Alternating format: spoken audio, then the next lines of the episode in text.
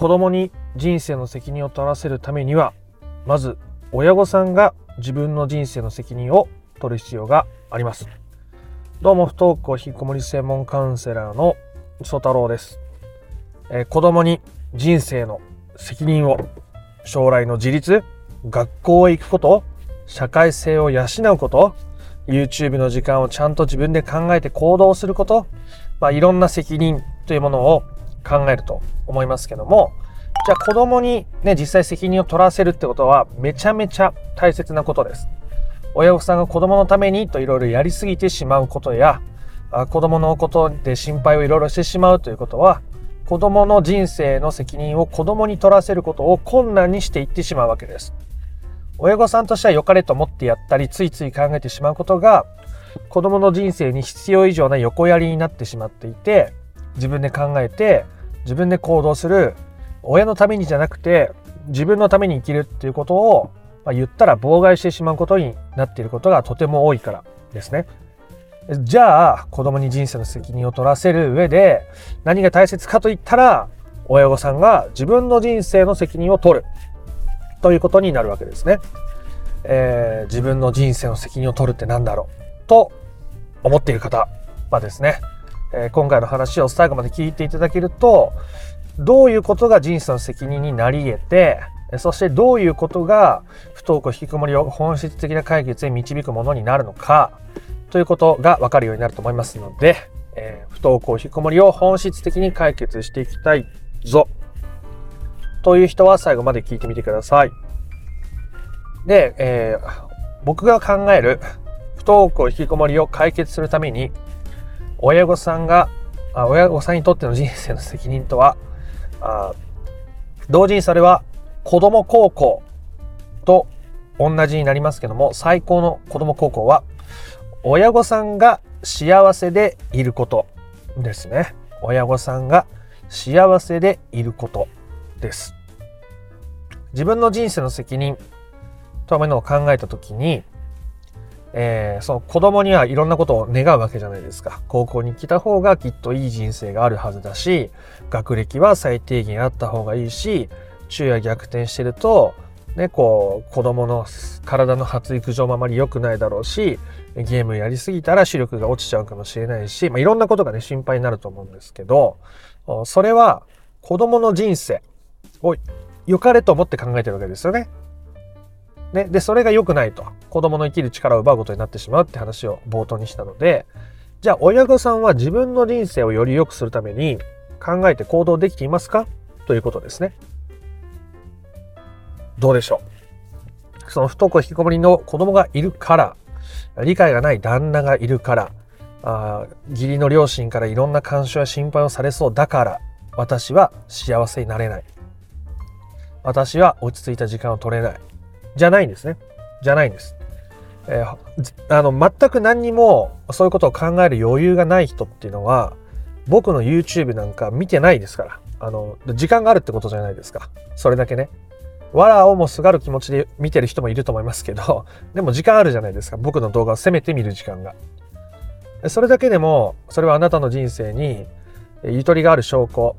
なはずですし、まあ、もっとゆとりが欲しいと思うのであればそれはそれだと思いますけどもそういう考え方がとっても大切になっていくわけですね。ということで、もう少し具体的に話をしていきましょう。これは僕があの有料のセッションをカウンセリングをするときにも必ずお伝えすることですし、ここをやらずに不登校引きこもりを解決するってことはマジで無理ぐらい大切なことですが、その自分の幸せを追求するってことが大事なわけですね。幸せをするっていうと、まあ、ワクワクすることをしましょうとかね。そういう表現をする人もいると思いますけど、ワクワクするような幸せもあれば、なんかこ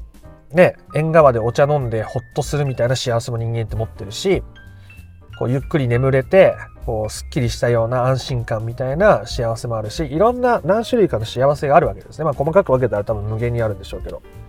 そういう幸せを自分の人生に増やしていくってことが大事なわけです。で、そうやって親御さんが自分の人生の責任を取る。ね。自分が不安だから、今のままじゃいたたまれないから、子供に行動してほしいと思う。不安だから、それは子供に自分の人生の責任を取ってもらおうとしているってことになってしまっているわけですね。だから自分を幸せにするとか自分を大切にするとか、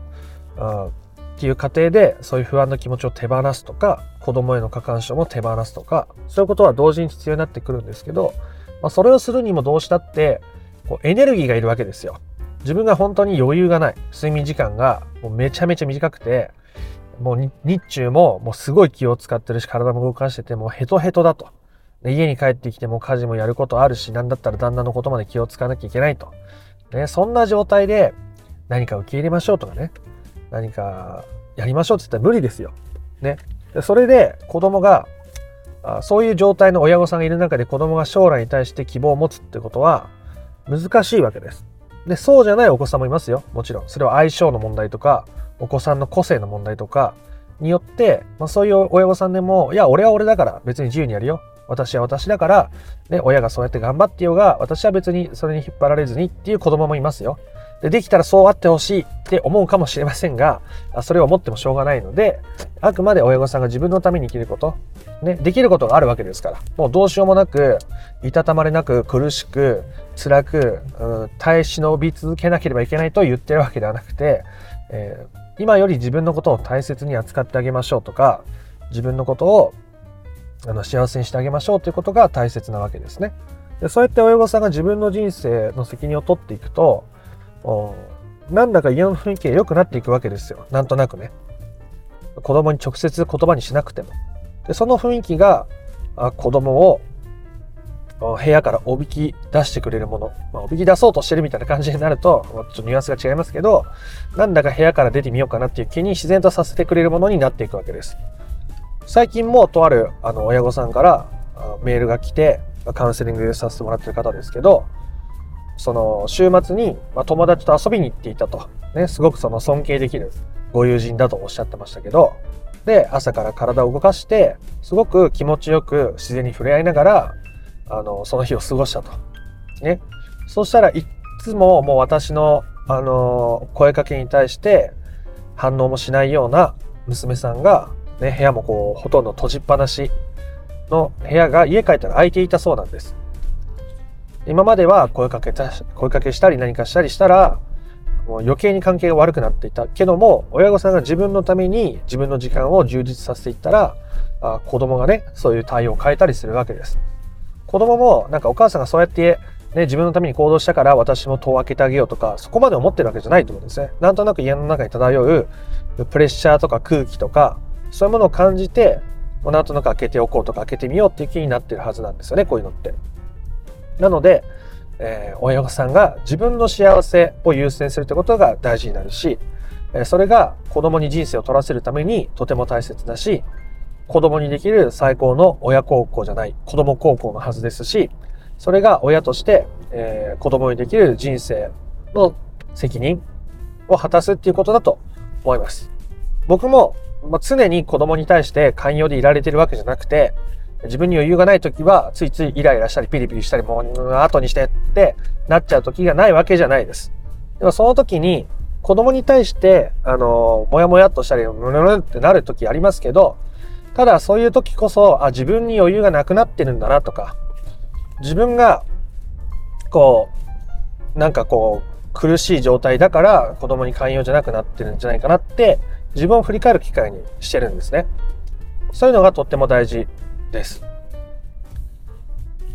ついつい、まあ、人が変わってくれる方が楽に思うじゃないですか。ね、相手の方がなんか楽そうだし、もうちょっと動いてもいいんじゃないって気になっちゃうし、ね、私は悪くないって、あなたたちが変わればいいの、おかしいって、でもそれじゃ変わんないですからね。ね、それで相手がこっちが思うように変わってくれたら、まあ、それはそれで楽だと思うし、ねそ、それができたんだったら誰も悩む人なんていないと思うんですけど、周りの人がね、自分の思い通りに動けば。そうじゃないのが人生だし人間関係なので、自分の状態を良くしておくとか、自分の人生の責任を果たしておくっていうことが子供に対してできるめちゃめちゃ大切なことなわけです。ね。あなたは自分の人生の責任を果たすために何ができそうですか？僕がその有料のカウンセリングの時に必ずお聞きするのが不登校引きこもりの問題が解決したらあなたにとっての解決が満たされたらどんなことしてますかって。どんな生活してて何して過ごしてますかって。どんな気分に浸ってますかっていうことを聞きます人によってはヨガを習って心身ともにリフレッシュしてるっていう人もいれば、えー、自分の好きな友人と温泉旅行に行って、ね、旦那さんじゃない、友達と温泉旅行がいい。ね。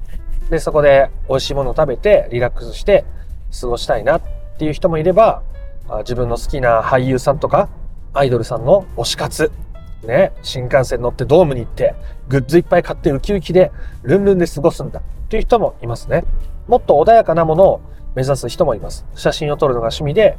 えー、公園にその時の花とかね、植物の写真を撮りに出かけたいっていう人もいました。そうやって自分にとって何が必要なのか、何が幸せなのかっていうことを確かめて行動にしていくことが人生の責任を取っていくってことです。で、これができていくと、親御さんの中に余裕ができていくわけですね。満たされていくわけです。で、それが、えー、子供の人生を応援する力になったり、それがより自分のことを客観的に見る力になったり、それがより、えー、子供の人生と自分の人生を分けて考えるために必要なエネルギーになるわけです。今睡眠時間もない。仕事も大変。家のこともやらなきゃいけない。子供と近くにいると子供のことばっかり考えて不安でイライラでモヤモヤしてしまう。状態で子供と自分の人生どうやって分けて考えたらいいんだ難しいですよね、そりゃ。僕も無理ですもん。あの、自分がそれだけの状況にあって、子供と自分の人生を分けなきゃいけない。無理ですもう、考えられる状況じゃない。まあ、とにかく僕はそういう時はゆっくり寝るとか、とにかくそういう時は散歩に行くとか、まあ、そういう、えー、できることを探して行動するようにしますね。僕もそういう時期は何度もありましたから。ということで、えー、少しまとめに入って終わってまいりますけども、不登校引きこもりの子供に対して親としてできることは何かないかとか、子供、ね、これから人生どうするんだっていう時に、あなたは自分の人生の責任を果たせていますか？ということをお伝えしたいというお話でございました。責任って何ぞやっていうことですけど、それは親御さんが幸せでいるというすごく単純かつおそらく難しいと感じることでしょう。ちょっとずつでいいんですよ。僕が自分の人生を選択していくってなった時に最初にしたことは、お昼ご飯に買うコンビニのおにぎりの具を好きな具を買うっていうところから始まったわけです。え僕、チーチキンマヨネーズが好きなんですけど、シーチキンマヨネーズが好きだし安いからっていう理由もあってシーチキンマヨネーズを当時選んでたんですね。いやでもたまには牛肉しぐれ食べたいとか、ね、なんか和紙に包んであるちょっと高級そうなやつも食べちゃうとか、まあ、そういう些細なことから始めました。まあ、僕もそれぐらい自分のことがよくわからなくなっていたし、えー、それでもだんだんと変わっていけるものなので、自分のペースで選んで、時に大きいね、旅行に行ったっていいし、えー、そういう思い切って飛び込むことも、時にはとても大切だったりするので、自分の心がね、動いた方向にちょっとずつ行動していくことが、結果的に子供が自分の人生を生きていくこととか、子供に自分の人生の責任を取らせる関わり方になっていく、不登校引きこもりを必然的に解決する関わり方になっていくわけでございますので、不登校引きこもりを本質的に解決していきたいぞという人は、ぜひ自分のために時間をとって考えてみてください。私は一体この問題がなかったら何がしたくて、どんな気分で、どんな風に過ごしたくてやるんだろう。ね。で、それをちょっとずつやっていけば、今と全然感じ方、見え方、変わってくるはずです。子供との関係、子供のリアクション、何よりあなたの心の状態が変わっていくはずです。えー、本当に、えー、それぐらい世界が変わるんだっておっしゃる親御さんもたくさんいらっしゃいますので、きっとあなたにもそんな世界未来が待っているはずですね。